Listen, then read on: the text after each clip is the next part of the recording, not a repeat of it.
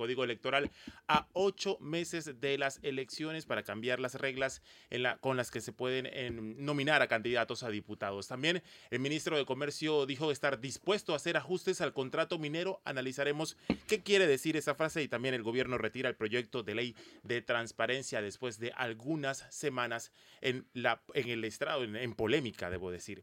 Nos acompaña hoy Fernando Martínez. Fernando, buenos días. Buenos días. Saludo a nuestros oyentes. También está con nosotros el doctor Jorge Eduardo Ritter. Hola, muy buenos días. Y Sabrina Bacal nos acompaña. Buenos días a nuestra audiencia. Perfecto. Arranquemos con el tema, el tema que, que se ha sumado a la agenda, el último tema que se ha sumado a la agenda, la noticia de que el Partido Revolucionario Democrático estaría negociando con cambio, con algunos diputados disidentes de cambio democrático, los llamados diputados martinelistas, la posibilidad de postularlos. Quiero arrancar con el doctor Ritter, su mirada sobre esta noticia.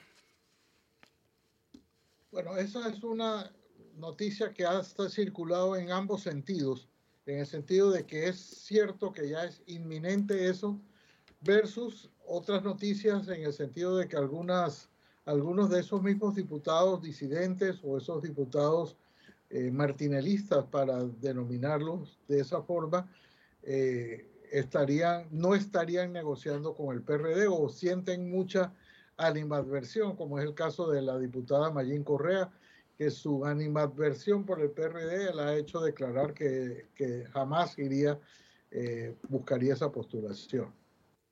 Eso era algo eh, muy eh, previsible, que los diputados cuya principal misión en la vida es hacerse reelegir, escogieron un camino que era un albur, que era apoyar por fuera del, apoyar a una candidatura por fuera de su propio partido, como era la candidatura de Ricardo Martinelli, cuando la directiva de ese partido incluso tiene un, ya un candidato a la presidencia que es Rómulo Ruz. Entonces, ahí hay una, ahí hubo una primera eh,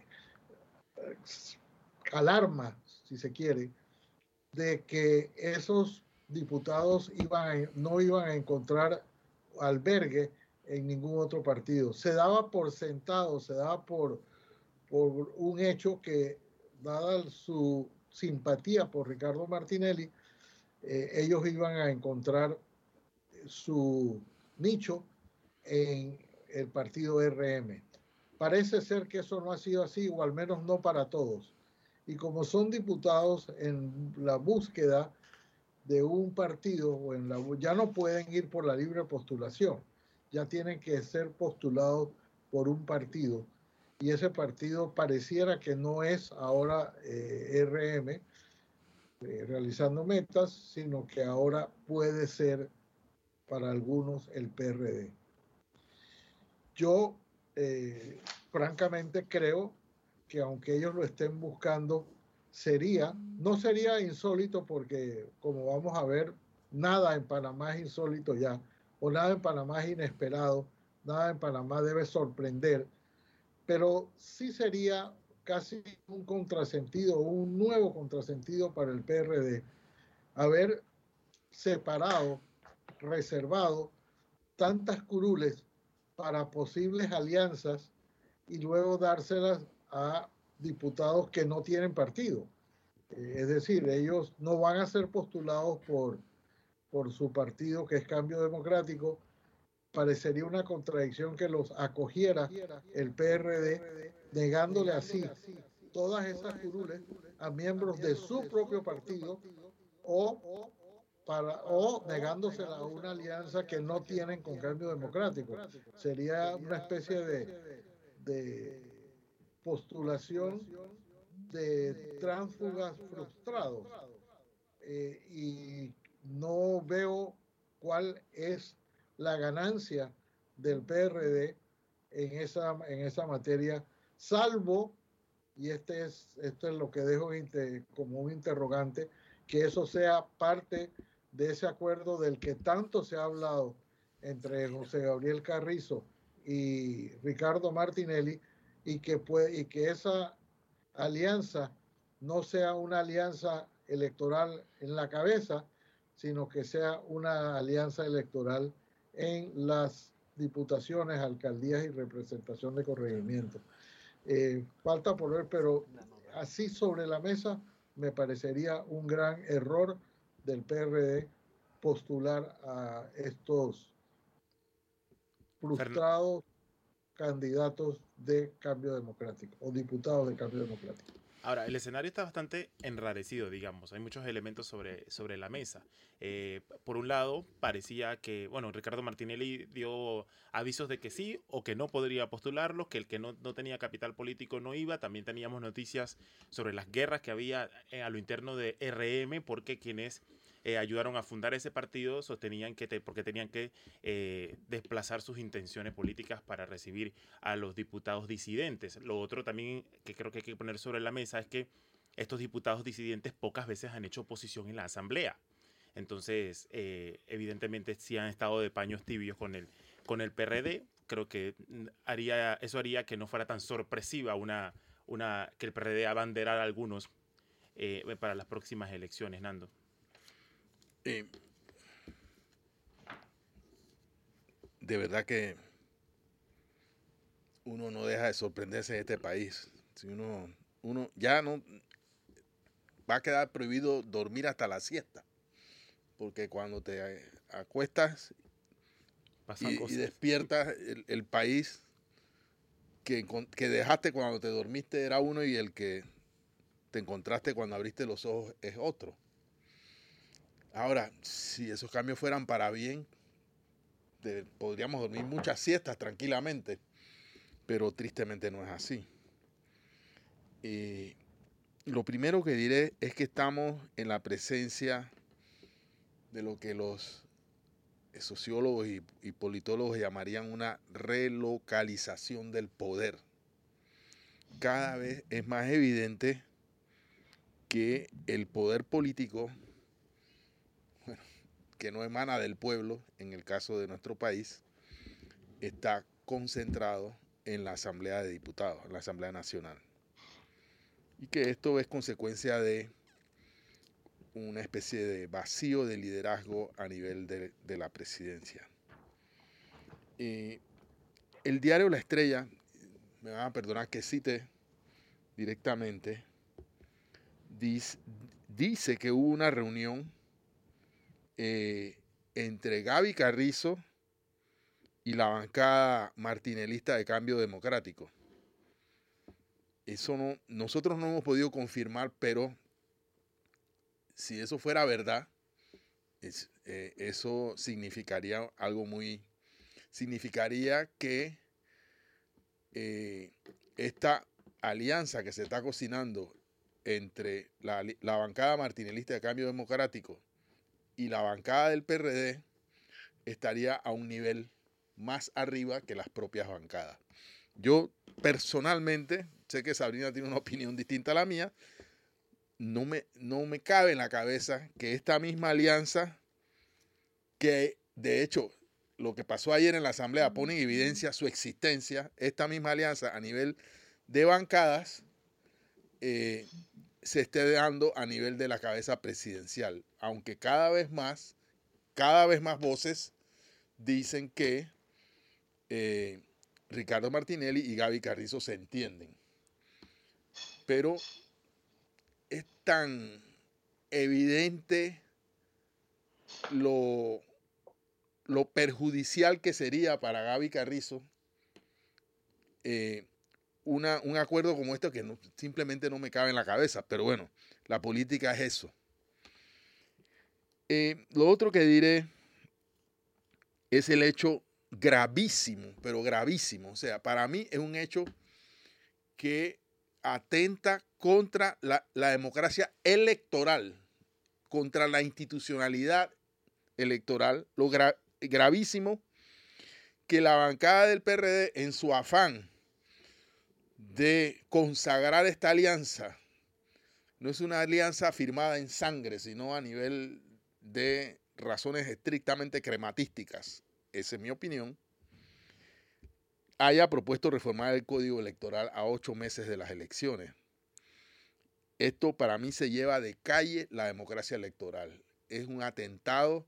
O sea, eh, eh, además, no solamente que haya propuesto eh, modificar el código electoral, sino que ya se habla de que esta primera modificación del código electoral que tiene que ver con la capacidad de, postular partidos, perdón, candidatos a diputados de otros partidos, más de uno, que es lo que establece la, eh, la normativa actual eh, en los circuitos plurinominales, esto abre la caja de Pandora para que en la discusión, o sea, si la Asamblea decide reformar el código, supuestamente por esta razón, se abre la caja de Pandora y se pueden introducir todavía más reformas hechas a la medida de los intereses coyunturales y, repito, clientelistas de los diputados que gobiernan la Asamblea y parece que el país. Y ya se habla, fíjense ustedes, a este nivel, de que esta reforma serviría para que en, la discusión se proponga una reforma adicional para cambiar el calendario electoral. O sea, más grave todavía. No, las dos son igual de graves. Y atrasar la fecha en la cual tendrían que eh, termina el periodo para realizar postulaciones, que ahora mismo es el 31 de octubre y la quieren cambiar para el 31 de diciembre. ¿Por qué? Porque eso daría a, un margen de meses adicionales en los cuales la subasta, tengo que decirlo, lo que hay ahora mismo es una subasta. Cada acción genera compensaciones económicas. Triste, doloroso, es un secreto a voces. Está corriendo el dinero. Pregúntenle al diputado Juan Diego Vázquez qué piensa de lo que está pasando, por citar un ejemplo, o a Silva o al otro, a los que no están en esta jugada. Pero repito, lo grave aquí es que para resolver un tema eh, de permitir o posibilitar una alianza espuria, en mi opinión, eh, se abra la caja de Pandora y la el código electoral que ya tiene problemas, ya tiene vicios, se termine de, viciar y convertir en una colcha de retazos. Y para mí esto me parece gravísimo lo que está pasando. En un país donde se acaba de retirar la ley de transparencia, en un país donde estamos haciendo la discusión del debate minero, en un país donde la institucionalidad está, en, o sea, e, en un país que es una bomba a punto de estallar, que esto pase ayer, así, de, no, esto fue antes de ayer, por cierto. Alguien hace una moción, coge, aquí va, aquí está la... Yo propongo reformar el, el código electoral y bueno, ahí está en la agenda y en cualquier momento, un día cualquiera, que nos descuidemos, esto va a pasar a primer debate y de primer debate pasará al pleno y un día cualquiera resulta que no sabemos ni siquiera con las reglas del juego con las que vamos a ir al juego electoral ahora mismo, cerca, a unos meses. Tengo una pregunta para los dos, a ver quién la responde. Primero, para, y creo que para ayudar a ilustrar a la, audiencia sobre, sobre estas maniobras que están ocurriendo en la Asamblea, porque a priori no parecen ser tan entendibles. Si, eh, si en teoría eh, ellos tienen eh, curules o, candidaturas garantizadas en, en RM, ¿para qué necesitan ellos? Bueno, digo en teoría, porque puede ser que la respuesta radique en que, que no tienen nada garantizado, evidentemente. Pero ¿qué ciencia tiene la, o sea, reformar el código para, para permitirles a ellos ir por el PRD o por cualquier otro partido?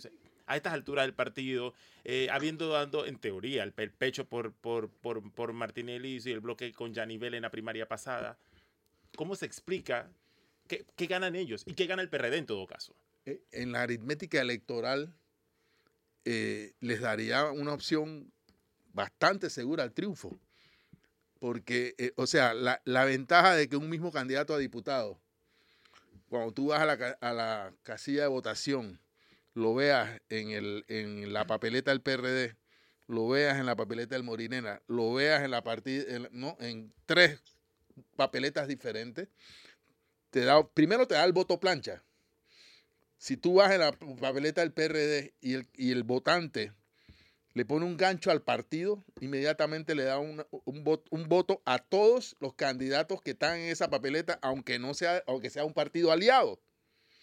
Entonces, eso, sin duda, o sea, todo diputado cuya aspiración es la reelección, y ya dijo Jorge que, desde el día que ganan al día siguiente ya están aspirando a la reelección, eh, es una ventaja enorme, enormísima. Más si la, además la comparas con la, con la de, por ejemplo, un diputado que va por la libre postulación y que no tiene pero ni, ni, ni para, para nada. Pues. Entonces, ya, sí, sí, o sea, este es un mecanismo que sin duda de ninguna clase crea un, una herramienta para eh, compensar. Ahora, claro, yo sé que tú me vas a preguntar cuál es la derivación política de dos partidos que tienen cabezas distintas para candidatos presidenciales. Bueno, ahí hay dos opciones, pero yo preferiría que esto lo contestara Sabrina. Eh, la, primera opción es que realmente los diputados del PRD estén aspirando a que a nivel de cabeza e, existe una alianza entre Gaby Carrizo y, y Ricardo Martinelli. Porque yo sí no me creo ese cuento de que los, diputados martinelistas de Cambio Democrático ahora están dolidos con Martinelli y se fueron al PRD. No, no, no, no, no. Ellos están, van con RM y van con el PRD, lo cual, repito, les, asegura una ventaja electoral muy importante. Esto me hace recordar un poco la famosa frase de de Alma yo Cortés, creo, de Alma Cortés de no, no los compres, alquílalos. Yo creo que llegamos al momento en que los partidos políticos se parecen tanto en que ya no importa si llevan una u otra chaqueta. Sin duda, es que las alianzas aquí son intercambiables. También esto me da la sensación de que estamos ante la revolución. ¿Tenemos a Sabrina? Sí, ya la tenemos. La ah, revolución de los corruptos. O sea, ya no les importa, no les importa nada. Sabrina, eh, Nando te lanzó una, una interrogante hace algunos segundos. ¿Qué piensas tú sobre esto que está pasando ahorita mismo?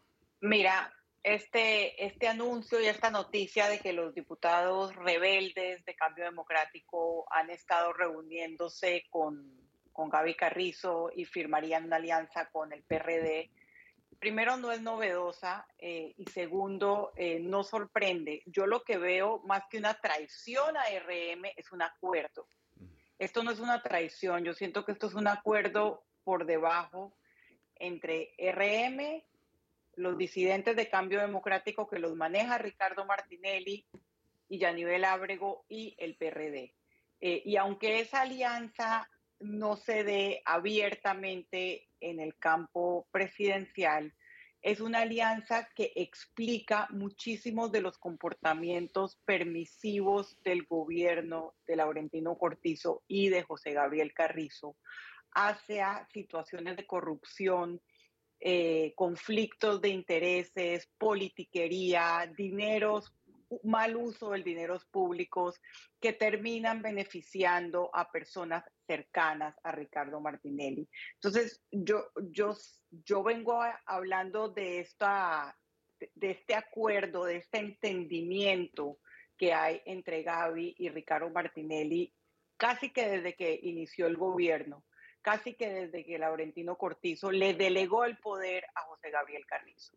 Eh, y yo creo que, ese acuerdo ha venido eh, dándose en varios aspectos, por momentos ellos eh, hacen el, la puesta en escena de que se pelean, pero al final comparten la misma visión y la visión es hay que ganar para llegar y apoderarse de los recursos públicos. O sea, no es para qué quiero gobernar, mm. es que hay para mí, es la alianza del que hay para mí al final. Entonces, independientemente de que esto se traduzca en una alianza electoral o no, creo que el país tiene que tener claro que esto es un acuerdo, es un acuerdo como, como tú lo has dicho, Fernando, donde hay mucho dinero y como el doctor Ritter lo ha dicho, muy pocos valores.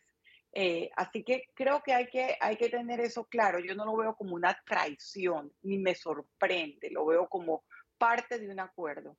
Ahora, el, el hecho de que estén proponiendo reformas al código electoral en este momento, donde ya hay un proceso electoral andando y con todas las falencias que tiene nuestro código electoral y hecho a la medida de los diputados y de los partidos, eh, da, para, da para todo. Tú no puedes estar cambiando las reglas de juego a tu conveniencia a ocho meses de las elecciones.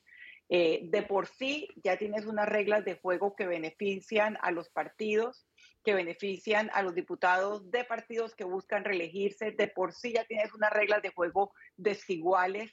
Incluso tienes un ambiente donde hay personas que hablan de un fraude electoral de baja intensidad. Y quiero hacer mucho énfasis en esto. ¿A qué me refiero? Me refiero precisamente a eso, a cambiar las reglas de juego para que beneficien a aquellos que quieren quedarse en el poder, a cambiar eh, las funciones de instituciones tan importantes como trataron de hacer con la ANTAI, a que el fiscal electoral no haga nada, a que el contralor sea un operador político, a que tengamos dudas al final de qué papel va a jugar en este entorno el Tribunal Electoral al uso descarado y abierto de recursos públicos en la campaña oficialista.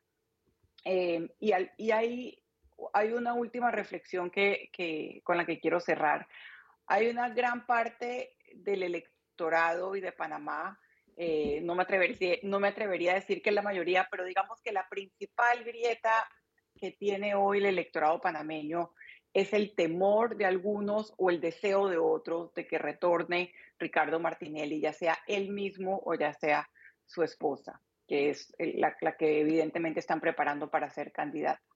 Yo simplemente quiero eh, recordar con, esta explicación que ha dado, yo no veo mucha diferencia en términos de corrupción y en términos de, de destrucción de las instituciones de democracia, de la democracia, entre eso y lo que estamos viendo ahora del oficialismo.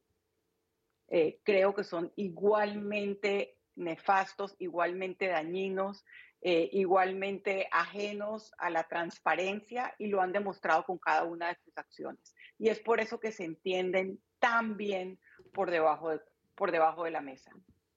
Doctor Ritter.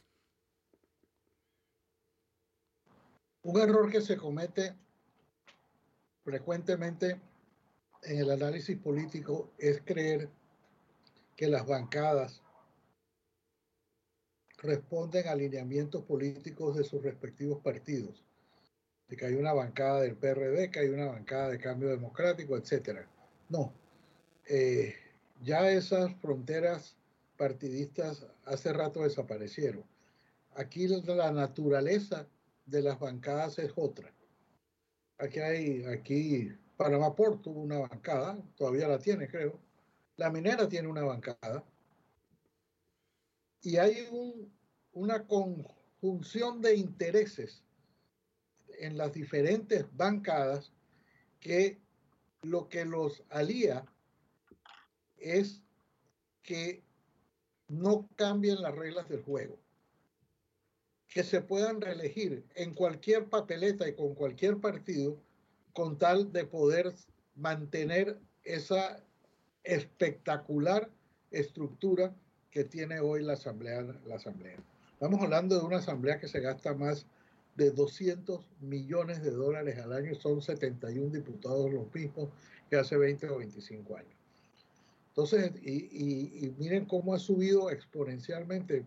Los analistas dicen que esa asamblea funciona y le sobra dinero con 60 millones de dólares algunos hablan hasta de mucho menos, pero tiene una estructura clientelar de doscientos y tantos millones y allí ya no importa de qué partido sean siempre y cuando pertenezcan al mismo clan de diputados que mantienen esa, ese órgano del Estado secuestrado por ellos mismos. Nosotros vemos nada más, nada más hay que fijarse quiénes son los que dirigen las respectivas comisiones. Eh, en algunos momentos los diputados se pelean. La, la de, bueno, la de presupuesto no tiene discusión, esa es, esa es eterna, de, esa es perpetua, la presidencia de, de Benicio Robinson, pero en esa que es tan, tan importante, se aseguran que aún la vicepresidencia esté dentro del, dentro del clan, que es el diputado Pineda. Hay, hay veces que la Comisión de Comercio no tiene mayor importancia y tiene mayor importancia, por ejemplo, la de credenciales. En este año se puso en esa del Comisión de Comercio a un diputado de los más veteranos y de los que y de los más cuadrados, si se quiere, con, con el gobierno, que es Roberto Abreu, que en sí mismo es, él es la encarnación de un conflicto de intereses. Él es miembro de la Junta Directiva de la Autoridad del Canal de Panamá, nombrado por la propia Asamblea. Y ya estamos viendo cómo la, por distintos voceros o por distintas expresiones, el canal de, Panamá, la autoridad del canal, va a tener algo que decir o ya tuvo algo que decir y está, y, está demostrado que puede haber en algún momento una, un conflicto entre lo que se va a aprobar para las mineras y lo que va a tener la autoridad del Canal de Panamá, y sin embargo es la misma persona la que dirige y está promoviendo el contrato con la minera, que es el presidente de la Comisión de Comercio, Roberto Ábrego, y es a su vez el representante de la Asamblea en la Junta Directiva de la Autoridad del Canal. Nada más lo pongo a título de ejemplo, porque ya eh, realmente lo, medular es que no existen ya esas fronteras partidistas en la Asamblea. Eh, no, no, lo quiero trivializar ni quiero usar términos tan simples, pero eh, se parece más a una película de bandidos y vaqueros o buenos y malos que, que una película o de un, que un escenario político en el que los partidos tienen cierta vigencia. Nada más miremos cómo se comportan las diferentes, los diferentes diputados de las diferentes bancadas y veamos que esa asamblea hoy es una colcha de retazos, pero de retazos de intereses. Y, más bien están aglutinados por razones de intereses, ya sea la minera, ya sea eh, Panamá ya sea eh, para cambiar las reglas del juego y beneficiarse a algunos, que algunos, algunos de, de varios partidos se beneficiarán en detrimento de otros, pero ya no importa lo que el partido diga, lo que importa es qué intereses se sirven. Y ese es el, el, el prisma con lo que uno debe ver hoy la Asamblea Nacional. No qué partidos ni a qué partidos responden, sino a qué intereses responden los diputados para saber cómo es la conformación de las verdaderas bancadas en ese órgano del Estado. Es como si los diputados se hubieran escindido y hubieran establecido su propia república. Es hora de ir, ¿sí? nada más quiero, eh, porque ya ahora vamos a otro tema. Eh, quiero insistir en que yo personalmente pienso, por lo menos no creo, que al señor Gaby Carrizo le, le, convenga una alianza con Ricardo Martinelli Berrocal. Eh, pero al mismo tiempo reconozco, observando la realidad política, que hay diputados que están abanicando esa alianza y esa alianza ya existe a nivel de diputados. Y cuando comencé dije que hay una relocalización del poder. O sea, esa es una alianza que descansa además en la convicción de que el poder lo tienen ellos. Han dado muestras. Eh, pero yo no, no, entiendo cómo le convendría, bueno, si es que Gaby Carrizo quiere ser presidente, o si es que quiere ser presidente eh, un presidente que cuya presidencia sea respetada, porque yo no sé.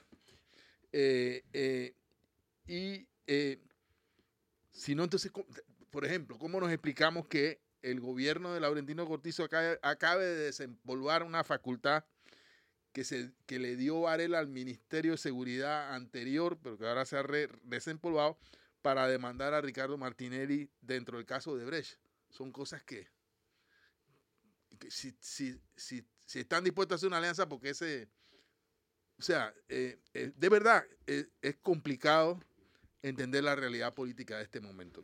También creo que igual a Gaby Carrizo no le debe incomodar esa relocalización del poder. O sea, en gran parte la gestión de gobierno ha descansado en compartir eh, el poder. Pero es que ya no, ya no se comparte. El poder está en la Asamblea de Diputados. O cederle el poder a la Asamblea. Es hora de irnos a una pausa en mesa de periodistas, el análisis profundo y diferente que lo pone al día. En minutos continuamos con el debate sobre la realidad nacional. Estamos de vuelta con Mesa de Periodistas, el análisis profundo y diferente que lo pone el día. Usted puede enviarnos sus comentarios a nuestro WhatsApp 6502-2396. Hemos hecho un repaso sobre eh, las maniobras que hay en la Asamblea Nacional. Los diputados intentan garantizar espacios eh, para la próxima contienda del 2024, particularmente los diputados disidentes de cambio democráticos slash aliados a Ricardo Martinelli, slash posibles aliados también al PRD. Pero ahora hacemos un cambio de tema. Eh, vamos a hablar sobre el contrato minero. El ministro de Comercio e Industrias dijo hace poco que está dispuesto a hacer algunos, cambios a este, a este proyecto de contrato ley que tanta polémica ha generado. Eh, está sobre la mesa la posibilidad o no de que este, este proyecto sea retirado de la Asamblea. Doctor Ritter, ¿usted qué piensa? Mira, a, mí me parece que sería lo más conveniente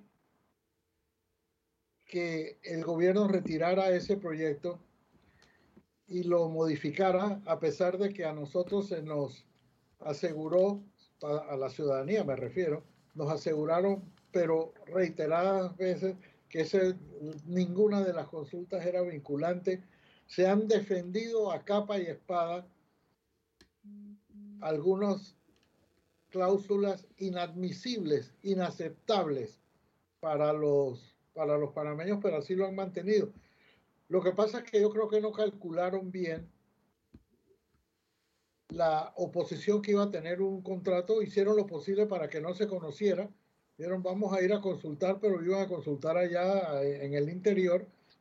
No permitieron que el contrato se imprimiera ahora mismo también, ahora ya se puede imprimir, pero en una letra casi eh, ilegible, pero, pero, no importa. Lo cierto es que los medios de comunicación, las redes sociales, se encargaron de divulgar lo que decía el contrato y que el gobierno ni la minera querían que supiéramos. La, el rechazo ha sido tan abrumador que lo más inteligente que pudiera hacer el gobierno es retirar ese proyecto y renegociar algunas de sus cláusulas pese, repito, a que se había dicho que no, lo, que, no se iba a hacer. Falta ver entonces si cuando eso lo retiren y lo renegocien, cómo vienen esas cláusulas, cómo van a quedar aquellas personas que defendieron que eso no era lo, lo que decía el contrato y ahora sí va a decir cosas distintas. Espero, esperamos que eso sea. O esto también pertenece al campo de, la, de, los, de los interrogantes, si el, si el gobierno va a, a mantenerlo de esa forma. Hemos visto que el gobierno está urgido de dinero, eh, los 500 millones de dólares que pagó la, la ACP por, por las tierras se gastaron en la misma semana ya ayer, esta semana, que fue eh, cuando hicieron todas las transferencias de partida por el valor de los 500 millones de dólares. Me imagino que también hay una lista de espera para los 700, 800 millones de dólares que vienen de los dos años de eh, retroactivos que contiene ese contrato y que también para eso están eh, urgidos. Pero lo cierto es que ese contrato como está cometería un error peor el gobierno tratar de imponerlo a sangre y fuego contra la voluntad inmensamente mayoritaria de los de la ciudadanía. Pese a que los gremios empresariales lo, han defendido lo han defendido con más vehemencia que, que, con, que con lo que la ha defendido el gobierno y por supuesto con lo que lo ha defendido la empresa minera, que su forma de hacerlo es un bombardeo continuo de propaganda que de nada ha servido. Yo quisiera saber cuánto nos ha costado a los panameños. No me refiero a la plata de la minera, a los panameños, o sea, la plata de nosotros mismos. ¿Cuánto ha costado la publicidad que ha invertido el gobierno, tanto la que se ve como la que no se ve, en tratar de defender este, este contrato? Y cuando digo que se ve y no se ve, porque ayer se publicó que hay una empresa que está dedicada a pagarle a radiocomentaristas para divulgar, esa es la palabra que se usa, los ejecutorios del gobierno. Eso es un hecho vergonzoso, pero que está confesado por las propias autoridades de la presidencia que han dicho para qué se invierte esa plata. Entonces, ¿cuánto nos ha costado a nosotros esta, es tratar de imponer esta este contrato minero a la imponérselo me refiero a la voluntad de las personas, de la gente en Panamá y ha sido absolutamente infructuoso. Creo que lo, lo, lo prudente, lo que exige un mínimo de inteligencia política es retirar este proyecto porque tal como está, si lo tratan de imponer a sangre y fuego, lo que va a haber es un, van a encontrar un país donde quizás vamos a perder más de lo que se va a ingresar por razón del contrato. Sabrina, si se retira el proyecto, ¿tú crees que eh, hay ambiente y el gobierno tiene capital político para presentar una, un nuevo borrador a la Asamblea Nacional? Mira, voy a, voy a, voy a empezar por donde terminó el doctor Ritter. Eh, el gobierno hizo un terrible cálculo, pensó que los únicos que se iban a oponer eh, a este contrato, y lo escuché tal cual, eran los ambientalistas y los comunistas, y se encontraron con que hay muchos ciudadanos y algunos periodistas eh, y muchas personas conocedoras de diferentes temas jurídicos, de agua, de minería, que se leyeron por completo, completo el contrato como debe hacer todo ciudadano panameño, debe leerse el contrato. Eh, y encontraron que, que es una aberración por donde se le mire que no es solamente un tema de ambientalistas o de comunistas, es un contrato que produce indignación, que le da un poder y unas prerrogativas a la empresa que llegan incluso a poner en, en jaque las aguas que puede llegar a necesitar el canal, ya lo dijo el ex administrador. Entonces, como el gobierno no midió esto, pensó que iba a pasar el, el contrato con el favor de los gremios empresariales, que como bien lo dijo el doctor Ritter, eh, han sido vergonzosamente cómplices eh, de la divulgación de los supuestos beneficios de este contrato. Y estoy hablando del contrato, no de la minería, del contrato. Em, y también pensó que con el bombardeo de publicidad, la publicidad que se ve y la que no se ve, iba a lograr el favor de la opinión pública eh, y se dio cuenta que no, que nada de eso sirvió, que llega un momento en que la publicidad opera en contra.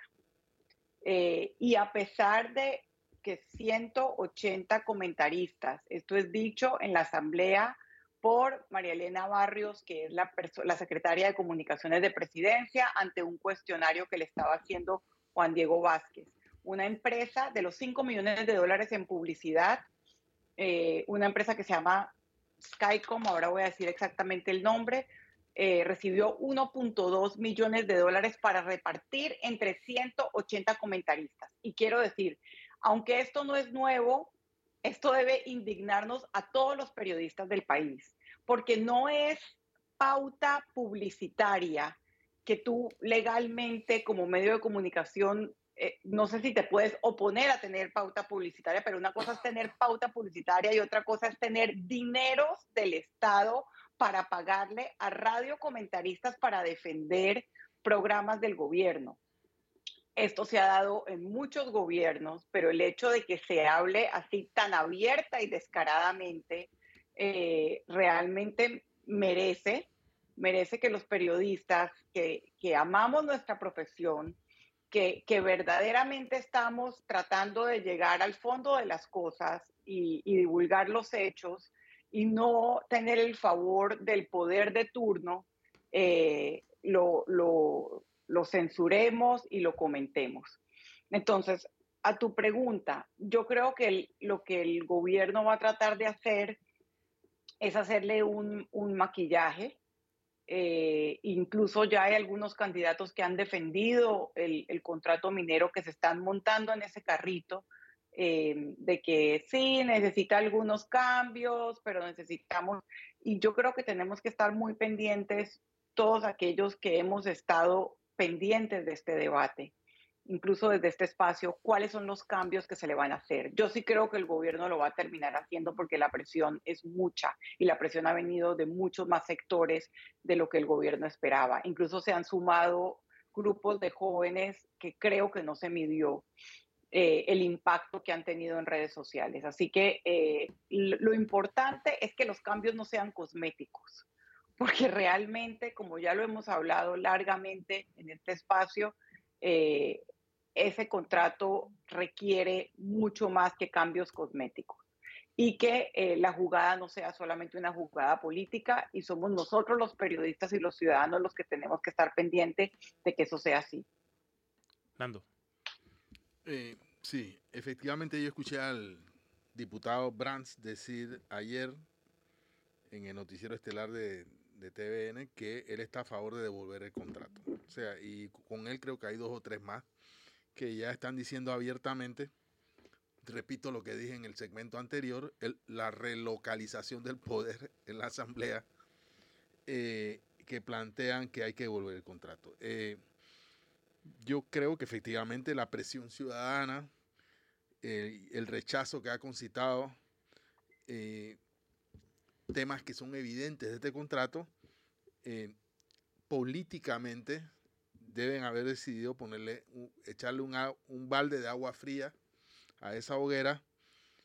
Eh, para eso me parece que van a devolver efectivamente la comisión de comercio va a devolver el contrato a, la presidencia. En presidencia le van a hacer algunos retoques. Yo asumo, o sea, hay, hay temas, el tema agua y tierras, que son quizás los que más eh, eh, indignación han causado eh, tienen que ver con la expansión de la mina. O sea que no necesariamente es un problema actual, aunque yo sé que la mina, mejor dicho, sabemos que la mina ha estado adquiriendo tierras fuera de su área de concesión. Eh, también está el tema del espacio aéreo. Yo creo que estos son tres, que ahí solamente la palabra permanente, ya lo hemos dicho muchas veces, habría que quitarla porque... Eh, eh, pero sí hay eh, retoques que se, le debe, que se le deben y se le pueden hacer, pero creo que la estructura financiera y económica del contrato quedaría intacta y no sé, el gobierno no y ni la mina estarán dispuestos a, negociar, a renegociar términos en los cuales el Estado aparezca como verdadero propietario del recurso me temo que eso no va a pasar. Yo quiero recordar que la mina despidió este fin de semana que pasó a 150 trabajadores. Yo creo que con la, no estoy seguro, pero con la complicidad del Ministerio de Trabajo, de la mina, pertenecientes al sindicato que no, que no es adepto a la mina, porque no es el sindicato amarillo, que es un sindicato que pertenece a la Central de Convergencia Sindical. Entonces, estas, eh, estas fichas que, por cierto, no, que, no, que no se manejan, que no se ventilan, son indicadores de la naturaleza de esta mina. O sea, esta es una mina que sabe eh, eh, mostrar las garras y los dientes cuando es necesario. Bueno, es hora de irnos a, una, a un cambio comercial. A esta hora tenemos que despedir también nuestra señal por TV Max para conectarnos con el sorteo, la transmisión del sorteo FIFA Mundial Sub-17 de Indonesia 2023. También hasta en este momento se despide del programa Sabrina Bacal y también el doctor Jorge Eduardo Ritter. Fernando y yo Buen fin de semana a todos, cargado de noticias políticas. Fernando y yo Nos seguimos. vemos el lunes. Así es. Fernando y yo seguimos en TVN Radio. Vamos a la pausa. En minutos volvemos.